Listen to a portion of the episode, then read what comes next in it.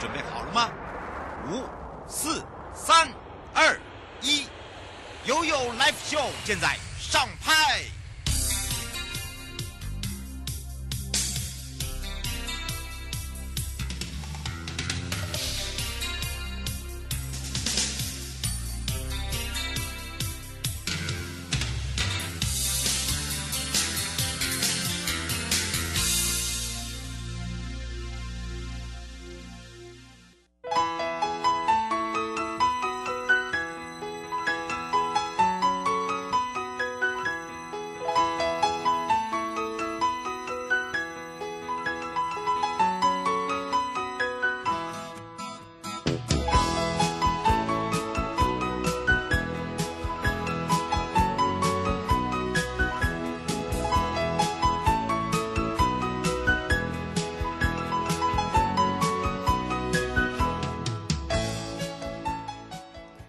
间来到了一点零三分了，再度回到了 You Live Show FM 零四点一正声广播电台，陪同大家。好的，我是你的好朋友瑶瑶。那么今天的生活法律呢，在上半段由台北地检高淑梅检察官检察事务官呢，会陪伴大家聊到了，就是青少年无照驾驶的责任。那么它包含了呃这个通奸罪除罪化后。这个法律问题是不是越来越多啊？是不是大家有一些不大了解哦？包含了这个电话诈欺是不是可以强制工作的范围规范啊？我们今天会来跟大家聊聊。而在下半段呢，陪伴大家是台北地检王继莹检察官了，会聊到什么是电子烟，电子烟有助于戒烟吗？还有就是电子烟到底合法还是不合法？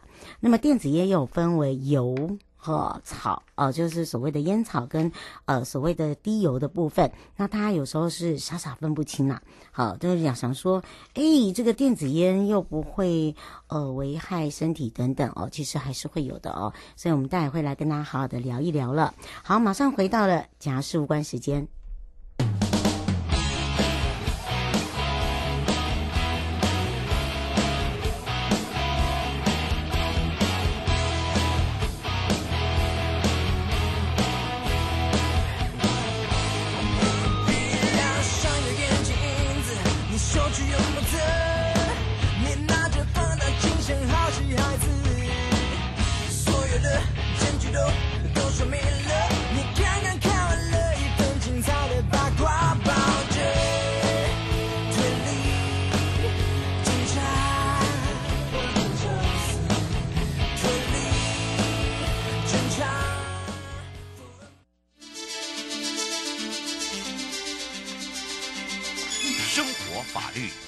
Go Go，你我生活的好伙伴，我是你的好朋友哦。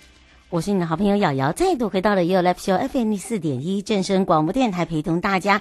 好，我们也要来开放全省各地好朋友时间零二三七二九二零，赶快来让淑美贾树干跟大家打个招呼，哈喽。瑶瑶好，各位听众大家好，我是台北地检署的检察事务官高淑梅。是，但今天我来聊到的就是青少年无照驾驶的责任哦。其实你会发现哦，嗯、这个无照驾驶的，呃，这个案件好像越来越多哎。呃，这、不知道是呃，因为这个所谓的青少年哦，这个所谓想要贪图一些，譬如说呃，可能离家近啊，哦，骑下那个摩托车应该没有关系，或者是呃外出也方便等等，我们可能要让这些呃父母亲啦，还有包含了。自己哦，要了解这一块，其实无照驾驶是很可怕的，对不对？哦，对，没有错。依据那个交通部那个道路安全委员会的统计，光是一百零九年的一到七月，十三岁到十七岁的那个少年无照驾驶产生了那个身亡的结果，总共就有三十五个人了。嗯，而且那个受伤的人也有高达四千一百多人哦。哎，真的，这其实这个比例算很高哎。嗯哎，对，没有错，是，所以我们今天会来聊到，其实如果真的无照驾驶，没事没事，但是有事的时候，真的就非常的。呃，这个衍生很多的问题，那么我们是不是也来请一下这个检察事官来让大家了解？这有时候哦，这个贪图方便啊等等，不能开玩笑，或者是想说，哎，为什么我不能骑？啊、呃，我只是呃练一下等等，其实这个都是自己的借口哦。这个有时候也会伤害到别人。我们是不是来请教一下检察事官？嗯，对，我们那个瑶瑶主持人讲的非常对哦，就是青少年无照驾驶其实不单单只是青少年个人的问题然后，其实它也会涉及到他的家人还有父母哦。那首先就无照驾驶的部分，不管是成年或者是青少年无照驾驶，就我们道路交通安全规则的话，其实这个部分的话都是有行政罚的哦。那再来刑事的部分呢，因为是青少年，所以说就会有刑事责任的问题，所以说他们可能会因为年纪的关系没有办法被要。求说要对于过失致死啊，或者是过失致重害、重伤害这个部分来做刑事责任哦。嗯。可是问题是呢，就是他们还是会被移送到少年法庭，然后做是一些那种抚育啊，或者是其他的那个呃教养的方式哦。嗯。那在嗯、呃、那那刚刚有说到会涉及到父母的部分呢，就是那个民事责任的部分哦。是。那因为我们在民法第一百八十七条是有规定哦，针对这种年轻的呃无行为人力人啊，或或者是限制行为人力人，如果他是不法侵害到他人的权利，就是像刚刚说，可能导致他人死亡啊，或者是受伤的话，他是呃年他的法定代理人是需要跟他一起负啊。呃损害赔偿责任的。那什么叫做无行为能力人？什么叫限制行为能力呢？我们的民法也都是有相关规定的哦。如果说是未满七岁以下的未成年人是无行为能力人，那七岁到未成年，也就是二十岁之前，都是限制行为能力人哦。那你的父母针对呃你这样子呃过失致死啊，或者是过失致伤重伤害的部分的话，父母亲都是必须要。付出赔偿责任的。嗯，是陈先生想要请教一下检察事务官，他说现在有很多、嗯、呃造成了这个对方伤害呃呃这个受伤啊，嗯、这个索赔都没有办法呃赔偿，这个父母亲可以说他没有钱等等哦、呃，这个其实这个也是一个法律问题漏洞，是不是可以请教一下检察事务官？嗯哦，就这个部分的话，其实我们民法它是明确的规定说，这个部分是连带责任哦，并不是像我们的那种保证啊，我们是可以互相约定说，可能是呃呃互呃。不是连带的，就是说一方负了，另外一方就免责。像这个部分，民法已经明确规定了，因为我们的连带保证责任算是一个比较重的责任，所以必须要有法律的明确规定。所以说，爸妈是没有办法用说啊，我没有钱啊，或者是在这个呃方面我没有呃办法监督他，或者是我没有责任这个方。那部分来卸责的，嗯，是哦，尤其是未成年这一块哦，嗯，这个真的一定要请大家要特别注意，嗯、千万不要想说，哎，这个还好吧，这个因为我又看不到他，我白天要上班，我没办法管制他，而且现在呃，这个青少年这里青春期我很难管，我也没办法克制他，其实这就推卸责任了。好，这个对对对，嗯、这个部分的话，父母亲是没有办法做这样子的协作支持的。嗯，嗯是。那当然呢，这个被害人的父母啦，或者是被害人的子女啦，啊、呃，要求偿这一块，我们是不是来提呃，请这个检察官来提醒大家？嗯，好，那再来的话，我们就是要聊到就是有关赔偿的范围到底是有多大哦。嗯，那当然想当然而得的话，就是他就呃，比如说呃一些财务上面的损失是绝对是需要赔偿，比如说车损啊，或者是没有办法上班这部分的那种，就是客观上可以计算的损失是绝对是需要赔偿的。那另外的话，我们还会视被害人的呃家庭状况，比如说他有受伤啊，然后我们就是必须要赔偿他呃丧失或减少劳动能力的。部分，那除了减少劳动能力的部分之外，如果说他因为这个事情，然后增加了一些生活上面的开销啊，比如说他必须要每天要坐计程车回诊啊，或者是做一些心理的治疗的这些费用，呃，那个爸爸妈妈都是必须要跟青少年一起负担的。那除了刚刚所说的财产上面的损害之外，他们还是可以要求非财产上面的损害哦，也就是比如说呃导致别人的家人死亡的话，然后那个别人的父母啊，或者是配偶或者是子女在精神上面的抚慰金这个部分，那除了这个部分的话，失去人人人身性命的这个部分的话，丧葬费啊，这些都是可以请求的。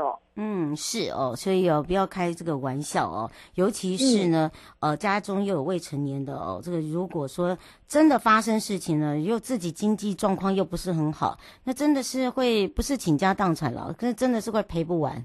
好，这个，所以我们一再的提醒大家一定要注意，哦、不要想说呃侥幸了。我们常常会发现哦，现在孩子都很容易说，哎呀，反正我没被抓到就好。哦，这个这句话真的不要挂在嘴边哦，不然真的后悔莫及。不是不是你伤心呐、啊，你父母亲也会很伤心啊。为什么？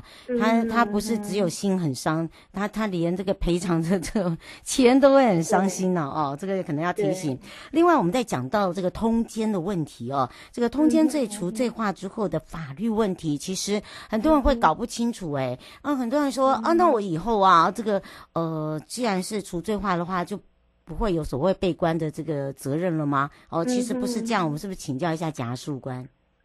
好，那就这个部分的话，呃，通奸的除罪化主要是在一百零九年五月二十九号，我们的大法官做出了一个释字，也就是释字七百九十一号，他是认为哦，针对我们之前除罪化的那个刑法第两百三十九条，也就是通奸罪的部分，他认为这个部分呢、是有违背了那个宪法保障性质主权，然后而且有违反比例原则，所以是宣布是立即失效，也就是说不用透过修法，然后来把这个条文删除，就是立即。时效，那也就是说，在刑法的部分的话，是完全的除罪化了。那这个部分的话是，呃，正反方是有非常大的那个呃不同的讨论啊。有些人是认为说，这就是一种那种民主的呃立法机制。那有一些人也是认为说，这样的话，我的婚姻是不是就没有办法呃受到法律的保障？嗯，对。那事实上的话，就跟刚刚的那个呃青少年违规驾驶的部分一样，无照驾驶的部分一样。虽然在刑事的方面，他是没有办法。苛责他刑事责任，可是还有民事这一块哦，就是说，比如说，嗯，如果说呃，他今天在呃外面跟小三有另外的呃家庭啊，然后都不回来的话，那像这个部分的话，我们可以做一些民事上面的请求，比如说请他履行同居义务这样子的诉讼，这样。嗯，是胡小姐想请教一下，她说她只有同居关系的话，那如果呢、嗯、又有第三者的话，这个是好像也没有办法提告，对不对？哦，对，就这同居关系的部分的话，这个部分，因为我们在民法上面的话，它不是一种那个亲属的关系，所以如果只是同居的话，是没有办法借由民法上面婚姻的保护的这个管道来提出诉讼的。他说，如果有生小孩的话吗？那。有生小孩的话，那可能是会涉及到，哦，就是对于小孩的监护啊，或者是一些生活上面照料费用的请求，可能就是一种，呃，比如说履行义务的请求。可是这跟婚姻这一块的请求也是不一样的。嗯，是哦，这个可能就是大家要清楚一点哦，就是说。这个婚姻一有的时候，才会有产生所谓的第三者哦。那么当然会有所谓的这个通奸罪的部分。不过说到通奸罪，既然已经所谓的呃除罪化的时候，其实很多的朋友都会想说，那么以后离婚或者是说还未离婚已经发现的话，变得没有所谓的保障，其实也不会啦，对不对？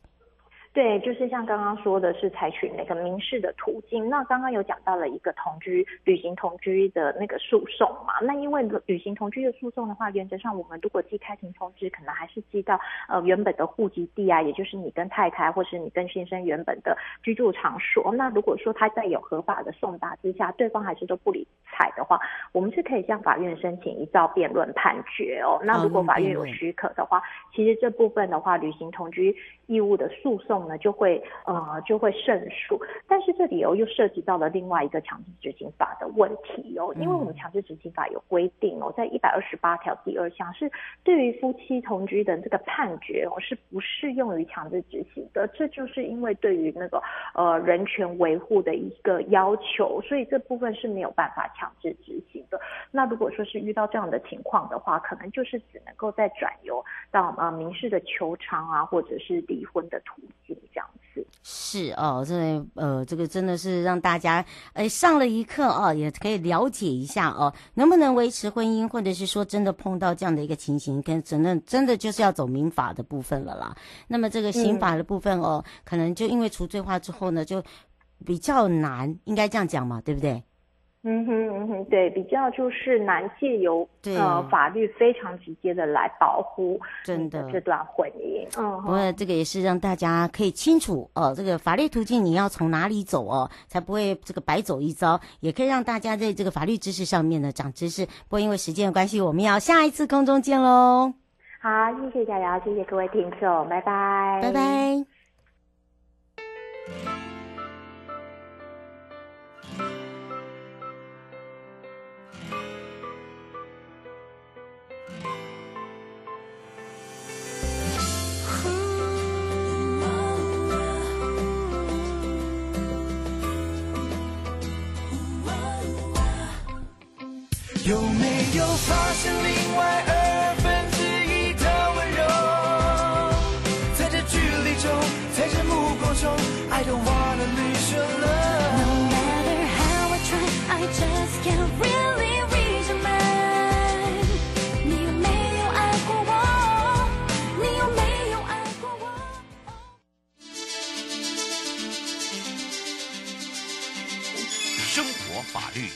Go Go 你我生活的好伙伴，我是你的好朋友哦。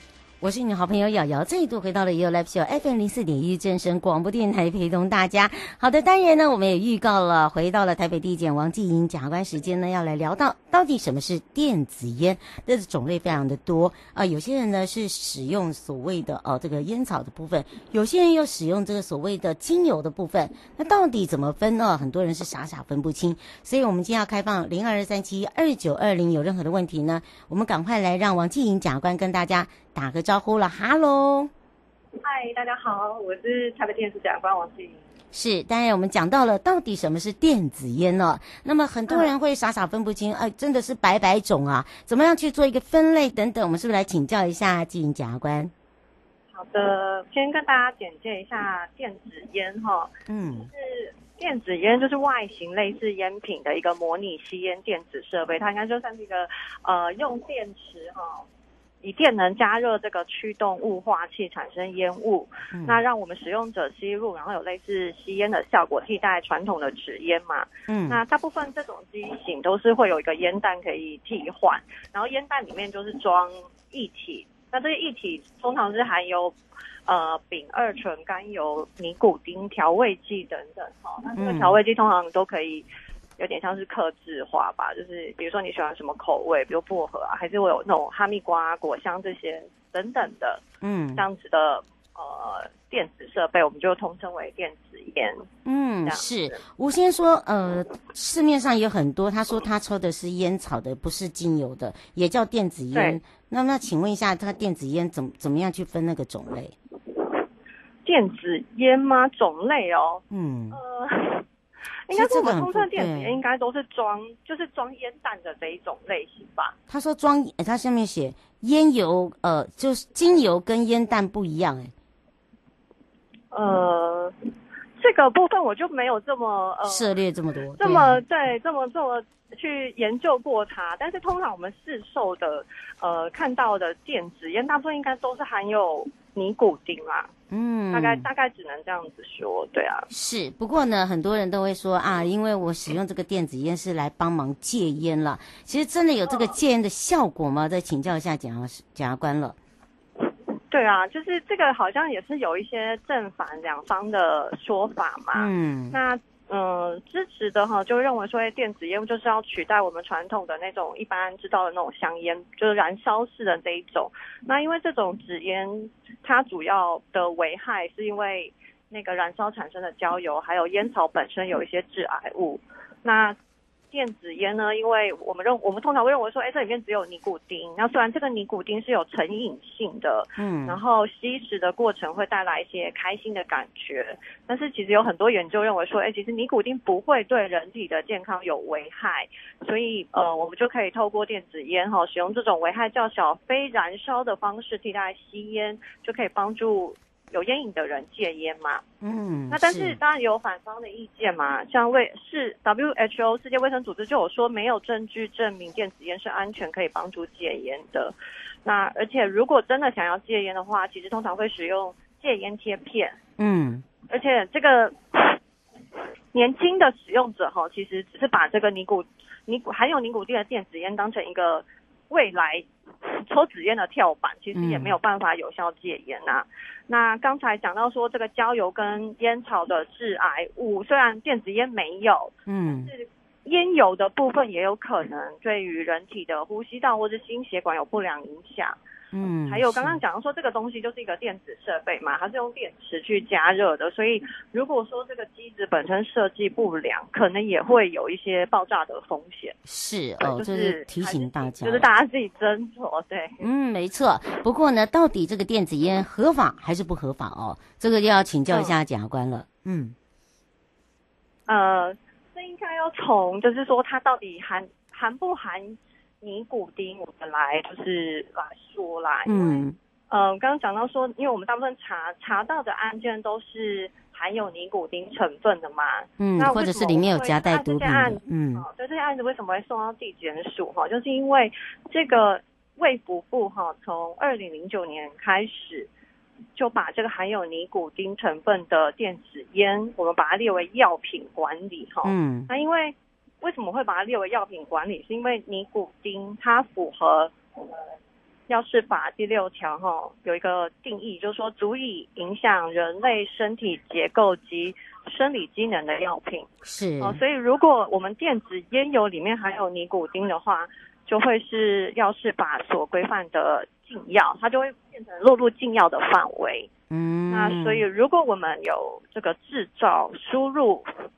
尼古含有尼古丁的这个电子烟就会受到处罚哈。嗯，那刑度的话，如果是制造输入的话，其实刑期蛮重的，会到十年以下有期徒刑，还可以并科新台币一元以下的罚金。嗯，哦，那如果是贩卖，你有是贩卖含有尼古丁的这个电子烟的话，是处七年以下有期徒刑，然后可以并科呃新台币五千万以下的罚金。嗯，是。所以呃，我们收到很多案件都是说。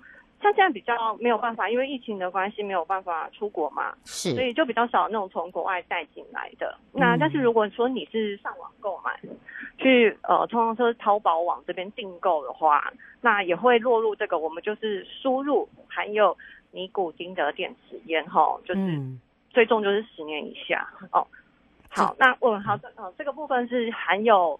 含有还有尼古丁，我们就是禁药。嗯、对，那另外一种呢是不含尼古丁的。嗯，那这个虽然没有刑责，是，但是哈，因为我们的呃烟害防治法哈也有规定说，任何人不可以制造、输入或贩卖烟品形状的糖果、点心、玩具或其他任何物品。嗯，好，所以如果说你卖呃，你去制造、输入、贩卖烟品形状的这这类型的东西哈，也是。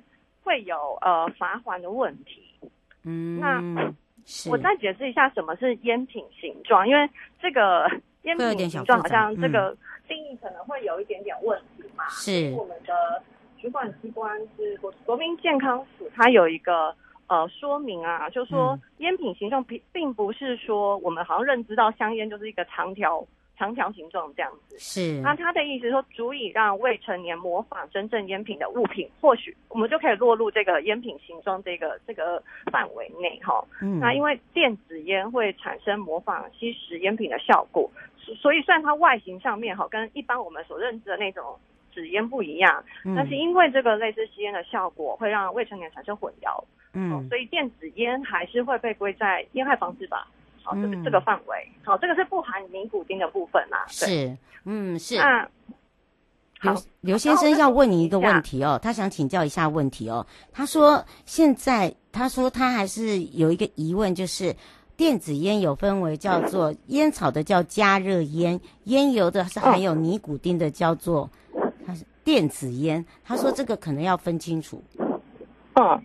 哦，好，这个他他上面这样写，我说哦，好，对，所以这可能让我们知道说，哦，他说烟草的叫加热烟，烟油的有尼古丁的才叫电子烟，是这样吗？哦，嗯，那会不会就是我们？就是刚刚我讲，可能是说加热烟草那部分，因为不含尼古丁嘛，嗯、所以可能呃，就是说，如果你是制造、贩卖、输入的话，你可能就有烟害防治法罚锾的问题啦。嗯、对，那如果是含尼古丁的这个部分，可能就会落入到药事法，会有刑责的问题。嗯，对，因为那是油是油性了。对对，因为油性的东西哦，它真的口味非常的多，而且呢，呃，在我们北检来讲哦，就有很多的案件里面又加了很多，很像之前我们呃。呃，这个喝的毒咖啡一样，它这这个烟油里面就加了很多，比如说大麻啦，啊等等的一些呃这个药品的部分哦，所以还是要请大家特别小心了，对，对不对？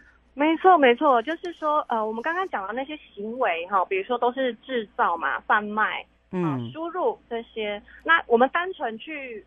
依他，我们去施用者，我们是没有去处罚他的嘛。嗯。但是如果说这些烟油里面有掺到毒品成分哈，就像大麻是常见的，嗯、那你单纯的只是吸用吃啦，那你也会有那个毒品危害防治条例的问题。嗯，是。单纯的吃，如果是含有毒品成分的话，就是也是会受到处罚的。嗯，那如果要请大家注意，对，如果是边开车或边骑车边抽这个电子烟的话，违规吗？呃。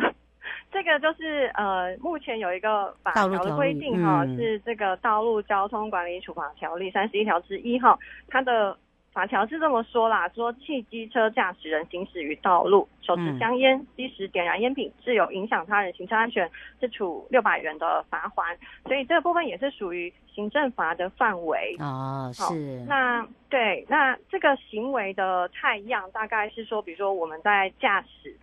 行驶的过程啊，或者是停等红灯的时候，哈，主要是说你把你你把这个烟头烟头弄到外面去，嗯，你弄到外面去了，好，那因为我们当初哈立法的原因，应该是说，因为这个外面会有风吹嘛，是，如果你这个烟就是那个烟那个叫什么灰烬啊，它没有。嗯他没有，就就吹到别人的眼睛，或者是，他没有，他没有燃烧完全，你导致别人灼伤，然后或者是别人想要不想闻到这个气味，他可能要去超车啊，还是变换车道，都会影响到别人的行车安全。嗯，所以这个部分就是要处罚，提醒大家，而且还有处罚。对，嗯，如果说你是自己在一个密闭，你自己车子里面，嗯，关起来抽，那这个部分就是因为没有影响到别人，所以就。就会应该比较没有问题。是哦，这就提醒大家，也提供给大家一个意见了。好的，当然不会因为这个时间的关系，我们要下个这个礼拜见喽。好，嗯，拜拜，拜拜。各位亲爱的朋友，离开的时候别忘了您随身携带的物品。台湾台北地方法院检察署关心您。